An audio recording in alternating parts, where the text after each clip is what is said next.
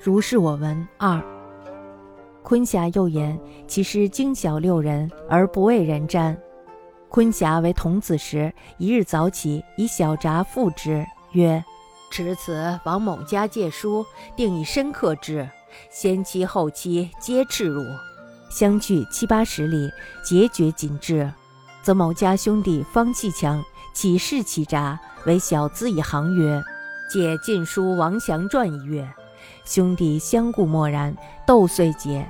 盖其弟正继母所生云。”王道士昆霞又说，他的师傅呢非常精通六人之术，可是呢从来却不给别人占卜。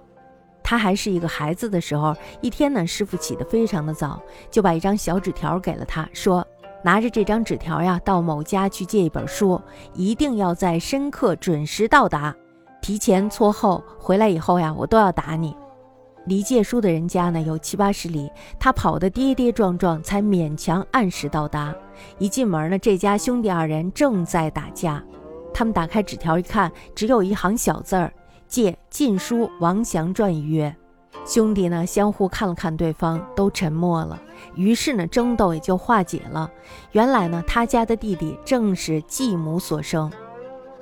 王祥字修威，琅琊临溪，也就是今天的山东人。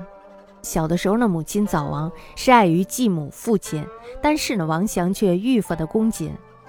有王祥卧冰求鲤的事迹。王祥同父异母的弟弟王览，时常劝母亲朱氏不要虐待哥哥。